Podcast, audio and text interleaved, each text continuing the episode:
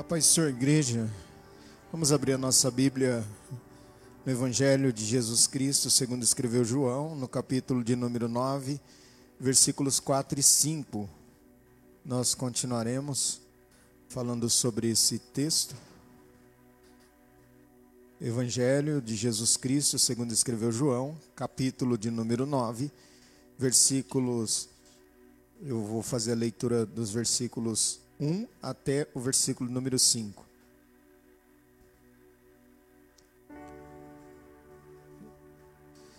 Para entendermos o contexto. E passando Jesus viu um homem cego de nascença, e os seus discípulos lhe perguntaram, dizendo: Rabi, quem pecou, este ou seus pais, para que nascesse cego? Jesus respondeu: Nem ele pecou, nem seus pais mas foi assim para que se manifestem nele as obras de Deus. Convém que eu faça as obras daquele que me enviou enquanto é dia. A noite vem quando ninguém pode trabalhar. Enquanto estou no mundo, sou a luz do mundo. Pode sentar, por favor, meus irmãos e minhas irmãs. Nós estamos falando sobre a nossa casa eterna, não é? E estamos utilizando esse texto para iniciar uma discussão na semana passada, quando nós falamos.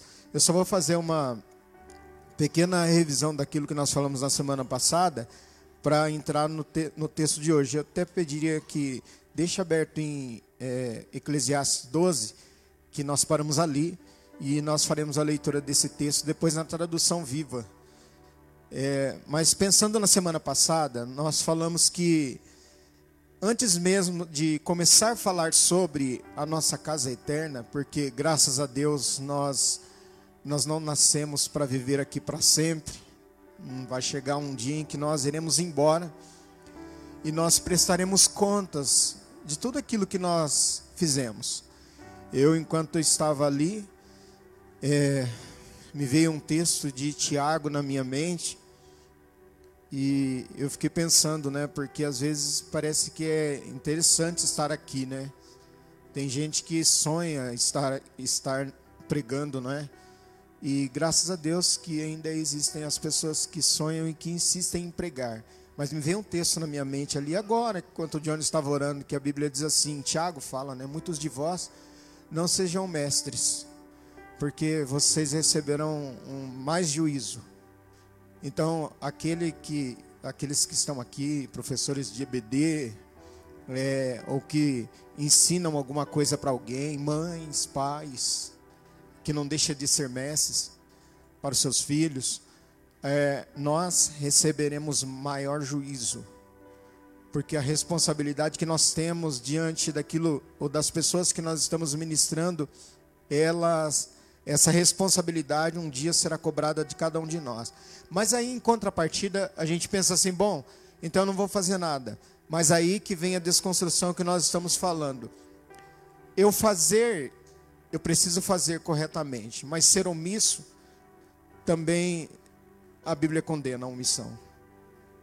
Porque a história de estar em cima do muro é, que todos, não sei se todos conhecem aquela historinha que se conta na igreja de estar em cima do muro, né? Mas eu vou contar de novo.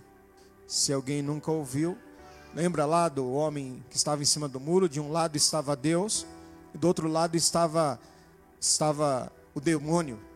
E o homem estava em cima do muro e Deus não pedia, o diabo não pedia para que ele descesse do muro. E ele perguntou: Mas por que, que esse me chama para descer do muro e sair daqui e você não fala nada? O diabo disse assim: Porque o muro é meu. Ou seja, a indecisão é, é dele. O estar em cima do muro sem tomar nenhuma decisão, sem tomar nenhuma atitude, ser completamente omisso, já é trabalhar em desacordo ou em desfavor ao reino. A cultura do reino, e aí nós precisamos desconstruir aquilo que nós falamos na semana passada, foi um processo de desconstrução quando nós falamos sobre o céu. Desmontar algumas estruturas que criamos na nossa, por nossa conta, na nossa mente, e que nós pensamos ser, serem verdades quando a gente fala sobre o mundo. E aí eu citei aquele texto de é, 1 João 5,19, que nós usamos, usamos esse texto, inclusive, para justificar a nossa omissão e falamos assim, ó, já que o mundo jaz no maligno, então tanto faz como fez, quanto fez, eu não estou nem aí, não estou preocupado com nada, fico na minha, fico no meu canto. Aí eu fico pensando, irmãos, ah, teve que Deus inspirar uma cantora para a gente cantar o hino dela, para a gente perceber que aquela, ela diz no hino que, nós somos a semente do sangue. Quer dizer, para você estar hoje aí sentado e eu aqui, muitas pessoas pagaram com a própria vida. E nas arenas dos leões. Aí outra coisa que veio na minha mente. A mente, a, a sua mente não para, né? Não sei se a sua deve ser. A nossa mente não sossega, não para. A gente fica pensando o tempo todo. Nós não paramos de pensar, nem dormindo. Porque no, dormindo você sonha. E às vezes tem até pesadelo. Então nossa mente não para. Aí me veio na minha mente, né? Pensando sobre essa, essa cultura do, do, da omissão. Quando aqueles irmãos estavam ali na, na Arena dos Leões. Aí eu fiquei pensando, onde será que eu estaria se fosse hoje? Será que eu estaria com os irmãos na Arena dos Leões ou eu estaria na arquibancada assistindo os, os irmãos serem comidos? Será que eu tenho coragem de sair do meio da multidão, dar a cara a tapa? Ou eu, vou, ou eu fico escondido reclamando de tudo, e reclamando da igreja, reclamando das coisas? Ou eu saio da minha zona de conforto? Porque quando eu saio da minha zona de conforto e pratico, ou pelo menos tento praticar, as coisas mudam. E aí a gente olha e fala assim: bom, já que o mundo jaz no maligno, então jaz no maligno, que dorme, durma no maligno, e que eu não estou nem aí, nem, nem um pouco preocupado com isso. Porque, aliás, eu sou salvo. Mas a questão é que eu estou falando de forma descontextualizada. Porque eu dizendo isso, o máximo que eu consigo, se é que eu consigo, é dormir melhor. Porque nós já recebemos pedidos de orações hoje, não tem como não orar. Nós já sabemos que nós temos os nossos irmãos que são assíduos aqui ao culto de ensino e não, estão ouvindo, porque os nossos irmãos estão doentes. Quer dizer, eles precisam das nossas orações, eles necessitam das nossas orações. E o que, que a gente faz? Cruzamos os braços? Fingimos que as coisas estão bem. Você hoje está aqui, né? De que lado, de, em qual lugar que nós estamos? Nós estamos na arena dos leões ali sendo atacado pelos leões, ou nós estamos na arquibancada assim, ó, olhando assim, só vendo o que, que vai acontecer. Eu quero ver quem que é o próximo que o diabo vai acabar com a vida. Eu quero ver só quem vai cair, quem vai ser o próximo que vai cair. Ou será que nós tomamos uma atitude, uma decisão? Porque, irmão, olha, eu vou te dizer uma coisa. É, eu não quero desanimar ninguém, lógico, e, e a palavra de Deus ela não tem essa função de desanimar. Mas é, a gente conquista, nós conquistamos, conquistamos, conquistamos, lutamos, corremos atrás. E aí quando você olha, você olha, né? Eu, eu vi uma, uma, uma imagem de, de um homem é, subindo e o dinheiro dele todo ficando assim, voando tudo assim, ó. E ele subindo é, é a única coisa que vamos levar é aquilo que nós fizemos, aquilo que nós somos. Mas aquilo que nós construímos vai ficar tudo aqui. Então eu, eu não sei se é porque já chegou a idade de eu pensar nessas coisas, mas eu esses dias conversando com alguém e a gente está nesse processo de desconstrução porque nós ficamos seres individualistas. Pode perceber, é meu, é meu, não é, não é da sua conta. A vida é minha, a casa é minha, o problema é meu, é tudo meu, é, não é nada da sua conta. Só que quando o vento bate e desaba e arranca o telhado, logo a gente corre e diz assim: Você pode orar por mim? Você pode me, você pode me ajudar?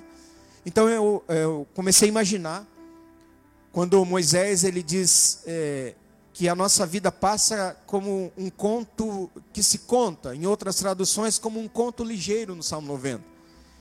E aí nós começamos a olhar e pensar que, pastor, então qual marca que é que eu tenho que colocar para conseguir desconstruir na minha mente essa questão de eu pensar que eu sou daqui, que aqui eu vou viver tantos anos?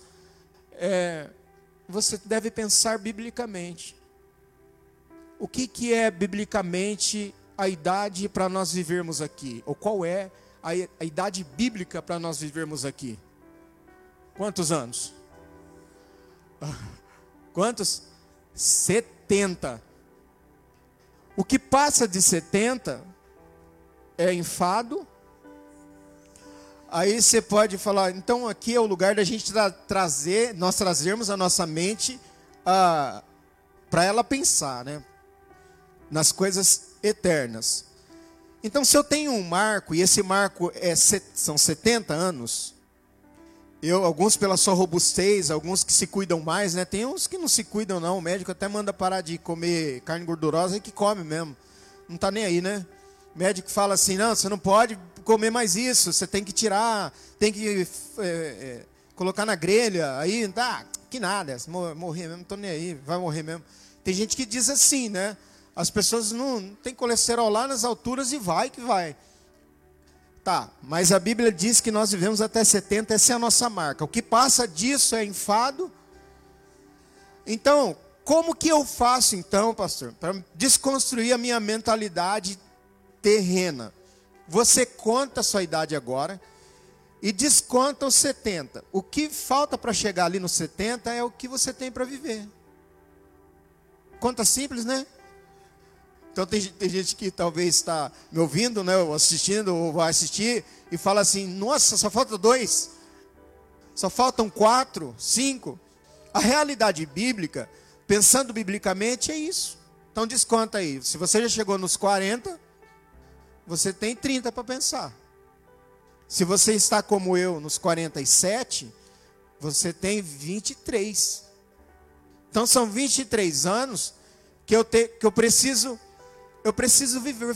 Você, já observou que nós começamos a dar valor nas coisas quando, à medida que nossa idade vai passando, você, aqueles almoços de família que você nem fazia questão de ir, que você não estava nem aí, você começa a chamar. Vamos reunir, pessoal? Vamos. Você era o primeiro a falar assim: eu não vou, eu não estou nem aí, eu vou viver na minha a vida é minha.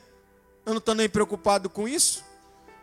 Aí você já começa a pensar, por que nós, por que somos assim? É como é, meu colega sempre dizia, quando ele ia dar aula, ele falava assim, que há mães que falam assim, vai para lá, sai, vai, sai, vai para lá, vai para lá, passa a vida inteira falando vai para lá. Com o passar dos anos, ela pega o telefone e fala, vem para cá, que dia que você vem me ver? Porque a gente sabe o limite bíblico. E aí a nossa mente, eu acho que a sua já começou a trabalhar bem, se ela começou, graças a Deus, por isso que é exatamente isso que precisa ser feito. Você já você já chegou à conclusão nesse momento, nós já chegamos à conclusão e precisa ser falado que eu não vou levar carro, eu não vou levar casa. Ninguém vai de carona, como dizia aquele nem sei se era indo, né, mas quando eu vou para o céu, nem que seja de carona. Não vai, não vai, você não vai de carona. Não tem como pegar carona. Eu vou prestar contas individualmente diante de Deus. E aí entra essa necessidade de não distorcer as escrituras de forma hábil que nós fazemos para tentar justificar a minha omissão diante da, das dores alheias isso aí quem fez foi o inimigo. Eu, ter, eu falei na semana passada um texto, Lucas 18 e 8. Né, esse capítulo inteiro de Lucas, na verdade, a partir do versículo de número 1 até o versículo de número 8, do capítulo 18, a Bíblia fala a respeito daquela mulher que fica batendo na porta do injusto juiz, não é? Aí Jesus fala, faz uma pergunta: quando o filho do homem voltar, porventura, será que ele encontrará fé na terra? Porque, irmãos, tudo, tudo parece que contribui para a nossa fé desmoronar. Você já prestou atenção? Eu, estou falando aqui e tem gente que fala assim, bom, é, eu acho que o pregador ele sempre prega para os outros, mas não é verdade. Nós, enquanto quando nós pregamos, nós pregamos para nós e pregamos para a igreja. Então, às vezes, uma vez eu falei assim pro conversando com alguém, né? E eu falei que eu disse, falei, a gente, a gente pode estar tá tudo bem aqui hoje, né? Talvez a sua vida está estabilizada, tudo tranquilo, e um telefonema muda tudo. Uma visita muda tudo, alguém batendo na sua casa muda tudo, ou no teu trabalho muda tudo. O que estava tudo assim, ó, tranquilo, de repente vira uma, uma tormenta. Aí eu falando para essa pessoa um dia, ela falou assim, aí eu falei, rapaz, e eu passando por uma dificuldade, falou, então você estava pregando para você mesmo? A vida da gente aqui não é tranquila. Nem é para estar tranquila e nunca será assim uma vida dizer, é claro que é o já ainda não, que nós falamos dentro da, do conceito teológico do já ainda não. O já é que o reino de Deus, ele já está aqui. Nós fazemos parte desse reino. Você faz parte desse reino. E é por isso que você dorme, consegue ter um, um pouco de paz. Porque é somente tem, quem tem Jesus que tem paz, viu, irmãos? Só quem tem Jesus. Porque quem não tem, e é por isso que essa pergunta é feita: será que vai existir fé na terra quando Jesus voltar? A sua fé, ela está acesa? É uma fé que brilha ou você já perdeu a, esper a esperança? Porque alguns já abandonaram os seus postos. Quando fala sobre é, desfalecer ou esmorecer, Fala de estar completamente desanimado ou esgotado. Porque eu terminei na semana passada falando um pouquinho antes de terminar, eu falei que nos, sobre os últimos dias. Quando Paulo escreve essa segunda carta ao jovem pastor Timóteo, ele fala assim, ó, vai ser muito difícil ser ou servir a Deus nos últimos dias. Irmãos, é, eu não sei se alguém aqui já leu um, um livro ou assistiu um filme chamado O Peregrino. Não sei se alguém aqui já leu. Mas é do John Bunyan. E esse livro, ou o filme, o livro ele é o segundo livro mais lido no mundo. O primeiro, vocês sabem qual é? O primeiro é a Bíblia. E o livro do John Bunyan, o, o Peregrino, é o segundo. Porque ele conta a história, não vou dar spoiler, mas ele fala assim de forma bem, bem é, resumida, a nossa história. Por isso que Pedro diz que nós somos, eu, eu falo como a peregrino e forasteiro. É, eu vi um trabalho hoje, eu estava lendo um trabalho para fazer um trabalho. A vida nossa é um constante trabalho, né?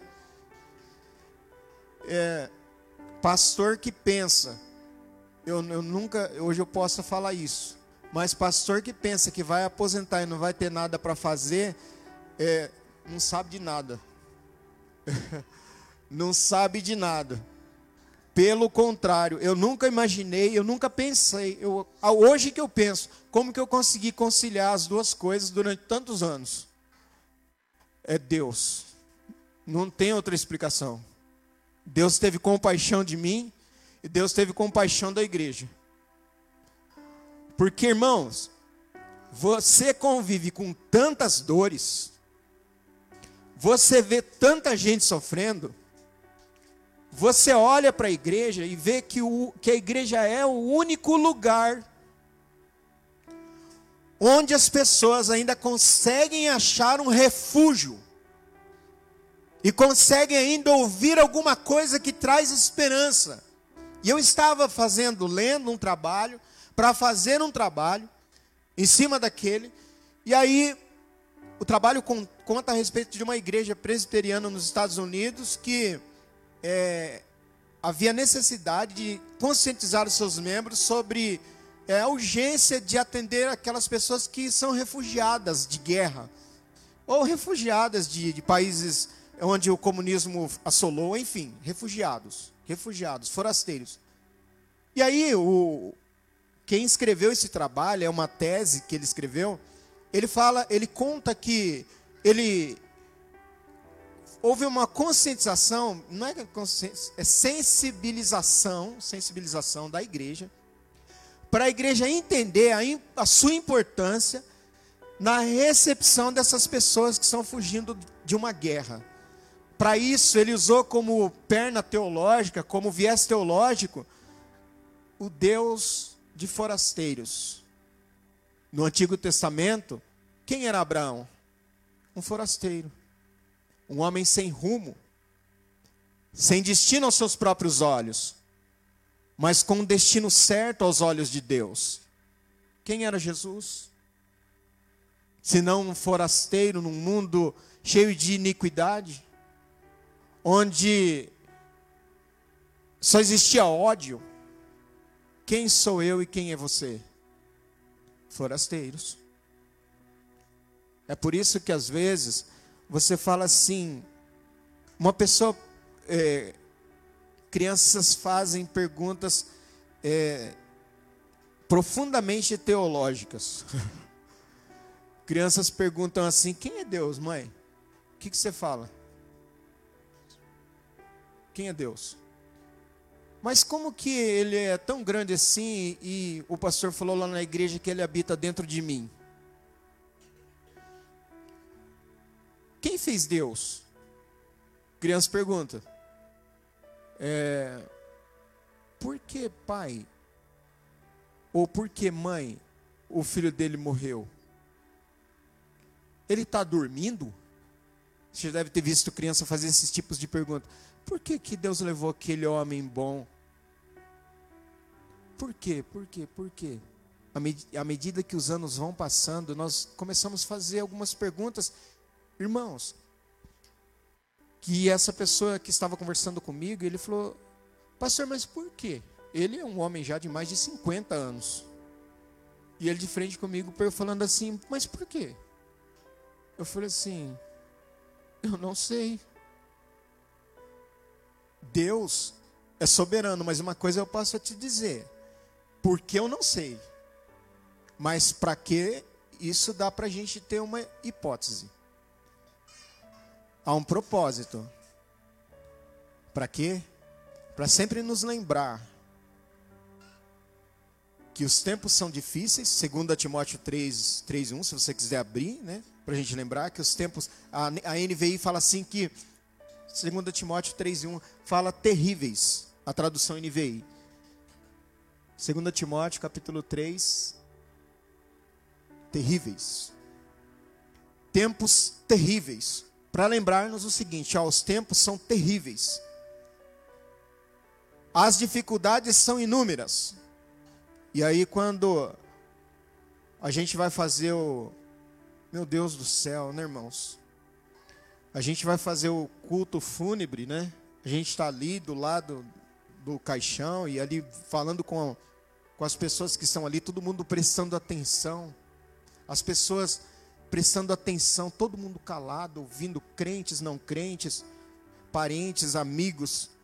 E aí você começa a falar sobre a esperança. Alguns, você olha assim e você vê que a pessoa está totalmente sem rumo. Às vezes você toca no assunto e diz assim: Fulano vai deixar saudades. Alguém grita e chora e você fala: Meu Deus, é um misto de sentimentos. E aí é preciso. Essas coisas não têm um porquê, mas elas têm um para quê. A finalidade é para quê. Lembre-se, vocês não são daqui. Aqui não é a casa de vocês. Vocês não chegaram em casa ainda o que Jesus está dizendo para nós é assim: ó, vocês não estão em casa, não tem descanso. Pega um finalzão de semana e você pensa assim: esse final de semana eu vou descansar, esse mês vai sobrar um dinheiro. Por incrível que pareça, eu fiz as contas lá, não estou falando que é para mim, não, estou falando aqui que vai. Você fala, né? Você fala. Vai sobrar, de repente bate na sua casa uma dor de garganta. Você fala assim: meu Deus do céu.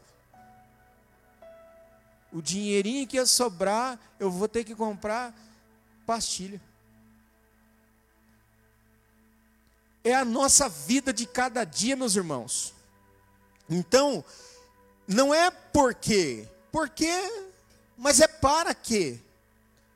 E aí nós terminamos, é, não sei se o Ronan conseguiu deixar aí o texto aberto, que é esse que nós terminamos na semana passada, na tradução viva. É, Eclesiastes, capítulo de número 12, versículo 1. E eu vou ler novamente para a gente dar prosseguimento.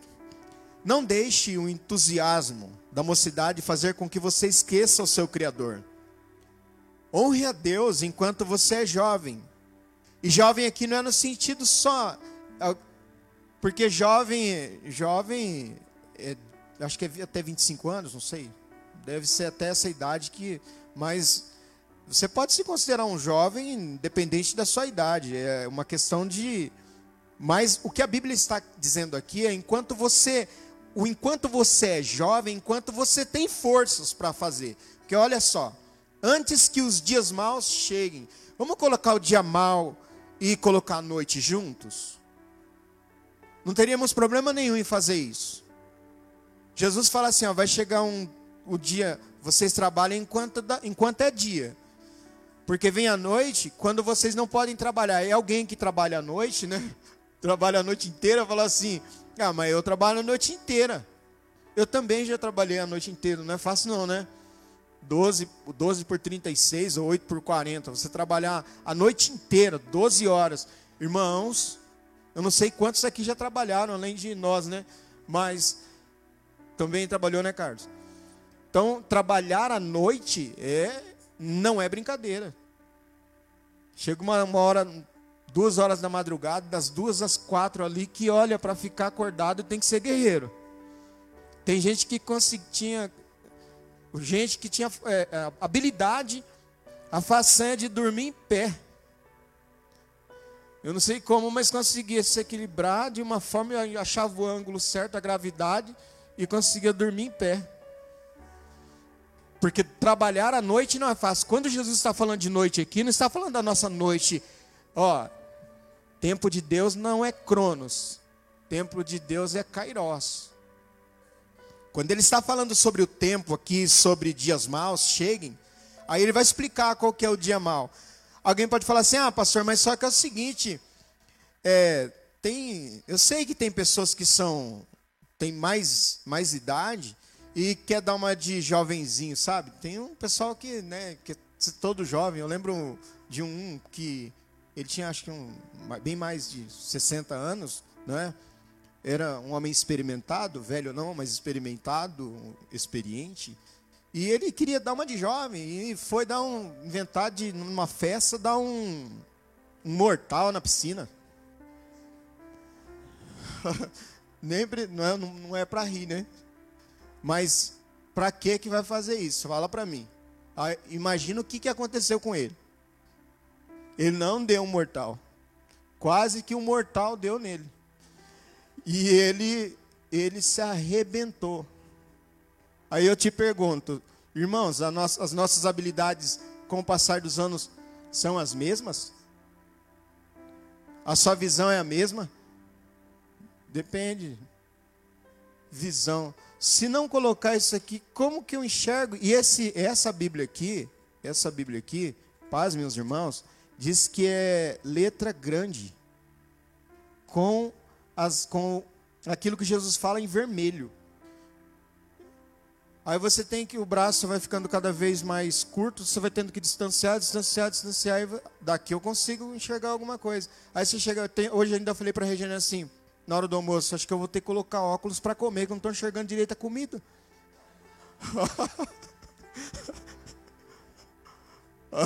Grave, né? Pois é. Então dá risada de mim.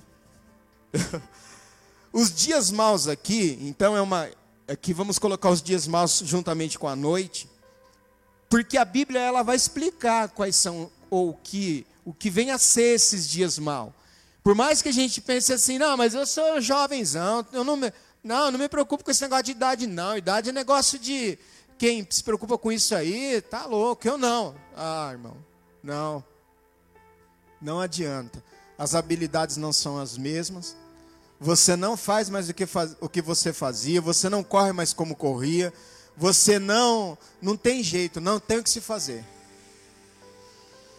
E aí, o sábio Salomão deixa uma, dá uma dica para nós do que vem a ser esses maus dias, ou esses dias maus.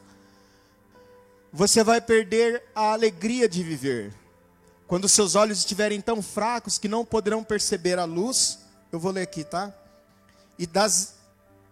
É, quando seus olhos estiverem tão fracos que não poderão perceber a luz do sol, da lua e das estrelas, vai ser tarde demais para uma vida ativa de serviço e se lembrar de Deus.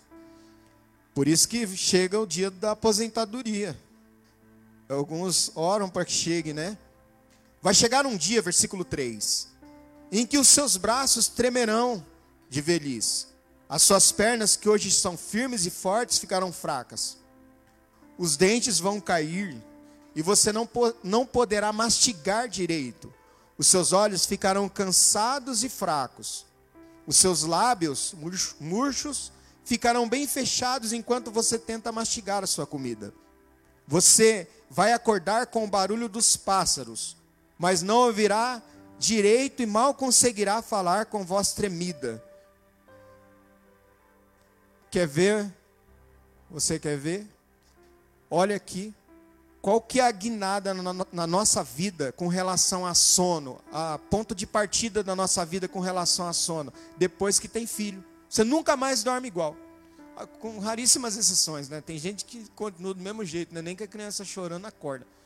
Isso é, são casos mais bem diferentes, né? Mas a, você sabe, mãe, o que eu estou dizendo.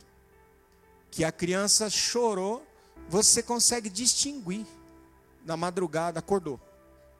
Corre lá, vê lá o que está acontecendo. É a virada de chave da nossa vida. Os filhos nasceram, o sono já não é mais o mesmo. Ainda que você esteja cansado, mas você acorda. Se estiver doente, então, você muitas vezes nem dorme, porque de hora em hora você vai lá ver se está com febre, se a febre baixou, se está bem, se não está. Se está respirando. Não sei se tem algum pai e mãe que já fez isso. Foi lá, é uma virada de chave na nossa vida. É uma guinada na nossa vida, é uma mudança na nossa vida. E aí, você escuta isso e te faz acordar. Mas você não escuta muitas vezes, é que ele está falando já num estágio avançado, em que até a voz vai ser tremida. Eu me lembro uma vez, irmãos, que uma vez uma pessoa pegou ar comigo. Sabe o que é pegar ar? A pessoa ficar nervosa com você. E eu falei para uma outra pessoa, não é mal, eu só falei assim, nossa, como a voz do fulano tá difícil para é, tá diferente, né, o jeito que ele prega, como que mudou? Faz tempo que eu não ouvia ele pregar e agora a voz mudou. Porque a idade chegou, a voz muda ou não muda? Ou não muda? Ah, o irmão uma vez foi pregar, eu falei assim, o diabo está falando que não sei o quê. Eu falei, mas não é o diabo, é eu que estou falando. Só estou falando que a voz mudou, que a voz, sabe quando a pessoa prega para jogar assim, e aí até me, me endiabrou, né? Mas, é, irmãos, são coisas que são inevitáveis na nossa vida. A voz muda, e, e a Bíblia está dizendo isso, que mudará. O versículo de número 5. Você vai ter medo de lugares altos, medo de cair. Está pensando que vai ser sempre assim? As coisas vão mudar. A ordem vai ser invertida aí, entendeu? Sabe aquele negócio que você vai arrastando o filho assim, vai puxando ele, anda logo, menino, anda logo, estou com pressa. Um dia ele vai ter que pegar na sua mão e falar: Vamos, mãe, vamos, pai. A ordem vai inverter. Lembra daquela historinha lá, daquela figurinha que a gente vê bastante na internet? Que nós começamos com andador e terminamos com andador? A gente começa com andadorzinho lá e termina a vida precisando do auxílio dele. E o medo de altura? Se novo, eu pelo menos uma coisa que eu tenho muito medo é altura. Eu não gosto de, de altura, de, de, prédio, eu, eu, tenho medo de altura. Né? Eu não serviria para. Graças a Deus que o meu, meu trabalho nunca me exigiu altura, de só muro mais baixo. Mas eu tenho medo. Imagina, na velhice, o que, que acontece? Uma escada dessa, dessa aqui, já se torna difícil. Há casos de irmãos que pedem para não vir mais para o púlpito.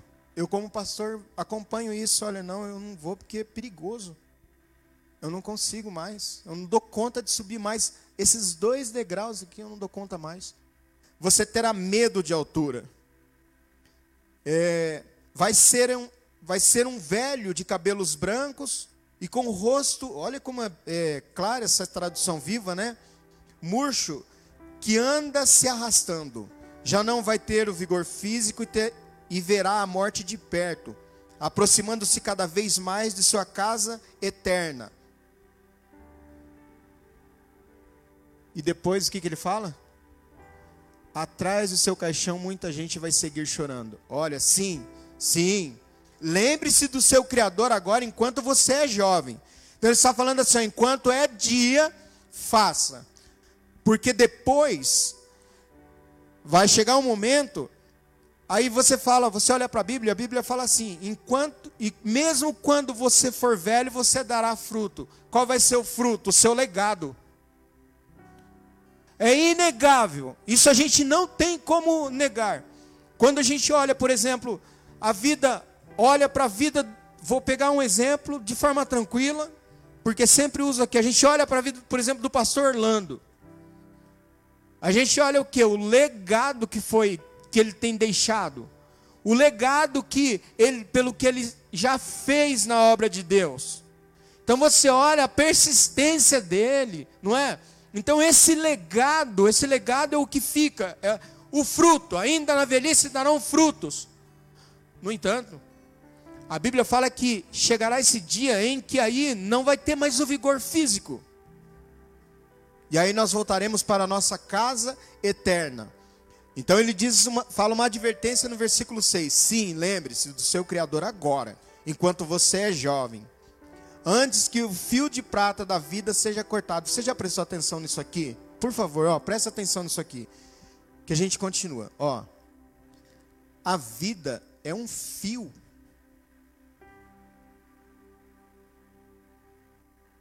Se eu, eu estava vindo, é, vendo um homem, um, um artista, ele, ele dizendo que ele teve cinco infartos.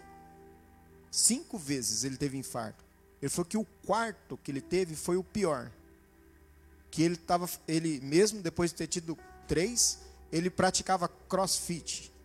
Aquele negócio de levantar pneu, que tem um povo, né, que levanta pneu assim, joga os pneus assim, ó.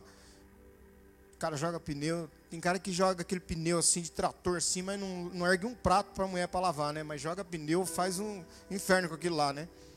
Mas aí três, no quarto infarto, ele falou assim que diz que ele, rapaz, senti uma fisgada aqui. Então é melhor você ir embora para sua casa. Que ele chegou, aí já não enxergava o celular, voltou e falou: oh, não estou conseguindo nem ver o celular. Aí, rapaz, corre com esse cara, põe dentro do carro, colocou no carro. Já, ele, ele só lembra que ele começou a vomitar. Aí ele entrou no centro, diz que entrou no hospital, os médicos gritando: emergência, emergência, tem alguém no centro cirúrgico? Aí ele escutando tudo, só que não, não via nada, mas ele escutava, o cérebro funcionando perfeitamente, pelo menos a audição. E ele escutou que o médico disse assim: Tem alguém no centro cirúrgico? Falaram para o médico assim: Não, é, ah, tem uma senhora que vai, ainda vai começar o procedimento. Ele falou: Então cancela o, o procedimento dela e vamos, pra, vamos com ele para o centro cirúrgico. Apagou. Aí ele só se recorda que depois ele voltou já com estento, não sei como é que fala. Como? É, não é estente, alguma coisa assim. Hã? É, é isso mesmo, né? Pois é. Já aberto, já naquelas, naquelas circunstâncias. E ele falou: aquele lá era era para ter acabado com a minha vida. A vida é um fio e é assim, ó. Quando Deus determinar que esse fio se corte, seja cortado, acabou. Não importa se você tem dinheiro, e a, a palavra que a gente fala muito, eu falo muito essa palavra aqui em cultos fúnebres, né? É uma fila que a gente não sabe, e é uma fila que muita gente quer, gostaria de. Se fosse possível, você não falaria assim, ó, na fila assim, ó, quer passar? Por favor, vai, pode ir. Se você soubesse, estivesse na fila, a fila da morte. Ninguém tem pressa de chegar logo na cabine, né? Tem gente que fica bravo porque fala assim, se for da comida, até na igreja, a gente corta fila na igreja para comer. Entra aqui, entra aqui, entra, entra aqui. Corta a fila. Agora a fila da morte. Será que alguém quer cortar? Por gentileza, pode passar. Óbvio que não. Mas a fila, ela está andando. E aí você não sabe. Pode ter um de 5 anos aqui na sua frente. Um de 10, um de 20. Pode ter um de 90 lá atrás. Um de 99 lá atrás. E você está aqui com 47, está aqui, só está aqui ano. Porque esse fio, esse fio que a Bíblia fala, esse fio, é o fio da vida. E aí, esse fio será cortado. E assim eu quero ler o versículo 8. Versículo 8. Tudo é uma, mas na sua Bíblia está escrito que tudo é o quê? O que está escrito aí? É, porque é um pouquinho diferente a tradução, mas na sua Bíblia vai usar o termo, para ilusão, vai usar o termo vaidade. Vaidade. Mas não é essa vaidade que a gente fala assim de. Porque tem gente que acha que estética, alguma coisa. Se a pessoa quiser fazer um procedimento estético, sei lá, para. Não sei. O problema é dela. Mas Salomão fala assim que tudo é vaidade. Ou Vaidade de vaidade, diz o pregador. Tudo é vaidade, tudo é ilusão. A gente está olhando agora como que por um espelho. Alguém, alguém olha e fala assim: Nossa, você viu? É igual quando, quando você olha uma pessoa. Não sei se você viu uma pessoa, alguém já da televisão ao vivo. Não sei se alguém aqui já, já aconteceu isso. Eu vi uma moça da televisão em Campos do Jordão, eu vi ela ao vivo. Ah, pessoalmente, né? Pessoalmente, nada a ver. nada a ver, irmãos. Não vou falar quem que é, mas nada a ver. Eu falei, ah, não, nada a ver. Porque é, uma foto você faz o que você quiser na foto, não faz? Hoje em dia com o Photoshop, você não fez procedimento nenhum, mas a pessoa está lá. Você fala assim, rapaz, é, não, Tá mais fácil ainda você ver alguém lá no, no, na, na, rede social e você olha a pessoa, a pessoa frente a frente você fala assim, ué, mas como que lá tá? Por isso que a criança olhou para o pai, olhou para a mãe e falou assim, mas a gente podia morar lá dentro do Facebook, né? A mãe falou, por quê? Porque lá o pai é bonzinho, dá risada toda hora que ele parece um diabo. Lá dentro, lá dentro do Facebook, tudo é bonito, mas é uma ilusão, irmãos. Irmãs, é uma ilusão. A vida é uma ilusão. Que a gente luta, se mata, faz, faz, faz. Não é um, não é um chamado aqui nessa noite para a gente é, parar e. Não, não, então não vou trabalhar. Não, não trabalha, não come. Não trabalha, não paga as contas. Não trabalha. Não é isso, mas o que Salomão está fazendo é um chamamento a falar o seguinte: ó, faz, gente, logo. É como se a casa estivesse pegando fogo e tivéssemos que correr, vamos fazer logo, é dia, tá de dia. Ó, vamos fazer de dia. Se a gente foi conversar com alguém, a pessoa falou assim, ó, só que você vai lá logo, porque ó, depois das seis horas, era uma sexta-feira, depois das seis horas, não, eles não vão fazer mais nada, até no outro dia. Então vocês correm logo, vai lá, vê logo se é para acertar isso aí logo. Quer dizer, porque a Bíblia está falando que faz agora. Porque o fim, ele vem. E aqui nós estamos falando do fim individual. Mas a nossa história é o fim além do fim individual, que nós, nós todos aqui estamos correndo o risco desse fim acontecer, irmãos, que ninguém seja pego de surpresa. Porque a Bíblia ela nos adverte que esse fim individual, ou esse final individual terreno, ele vai acontecer para muitos de nós. E a gente não tem o que fazer. A gente, nós não compramos. Eu não sei se foi o Hermes estava dando uma palavra um dia aqui, falou que a gente é, não consegue comprar ar, né? A gente, nós não compramos. Você não tem a capacidade, eu vou comprar um quilo de ar para mim, eu vou comprar. Não. A capacidade de respirar, de transformar tudo isso no seu corpo, no meu corpo e transportar para o cérebro o oxigênio, é Deus. Então é um chamamento a pensar no nosso, nosso fim individual. Mas além do fim individual, Jesus chamou atenção também para um final coletivo. Que final coletivo é esse? Chegará um dia, segundo a Bíblia, e aí eu vou fazer a leitura desse texto, Mateus 24, 3 quiser abrir ali, se puder abrir na NTLH, na nova tradução na linguagem de hoje, eu quero só fazer a leitura desse texto para introduzir o próximo assunto. Jesus estava sentado no Monte das Oliveiras. Então, os discípulos chegaram perto dele e lhe perguntaram em particular: Conte para nós quando é que isso vai acontecer, que sinal haverá para mostrar que chegou o tempo do Senhor voltar e tudo acabar. Jesus respondeu: Tomem cuidado para que ninguém engane vocês porque muitos vão aparecer fingindo ser eu e dizendo: Eu sou Messias. enganarão muitas pessoas. Não tenham medo quando ouvirem o barulho de batalhas ou notícias de guerras. Tudo isso vai acontecer, mas ainda não será o fim. Uma nação vai guerrear contra outra e um país atacará outro. Em vários lugares haverá falta de alimentos e tremores de terra. Essas coisas serão como as primeiras dores de parto. Depois vocês serão presos, entregues para serem maltratados e vocês serão mortos. Todos os odiarão por serem meus seguidores. Nessa época, nessa época, muitos vão abandonar a sua fé e vão trair e odiar uns aos outros. Então muitos falsos profetas aparecerão e enganarão muita gente. A maldade vai se espalhar tanto que o amor de muitos esfriará. Mas quem ficar firme até o fim, será? E a boa notícia sobre o reino será anunciada no mundo inteiro como testemunho para toda a humanidade. Então virá o fim. Jesus está falando de dores. É Odin o significado desse termo aqui. Viver às vezes dói, não dói? E muito mais agora nesses tempos. Que tem, o qual, o qual tempo é esse?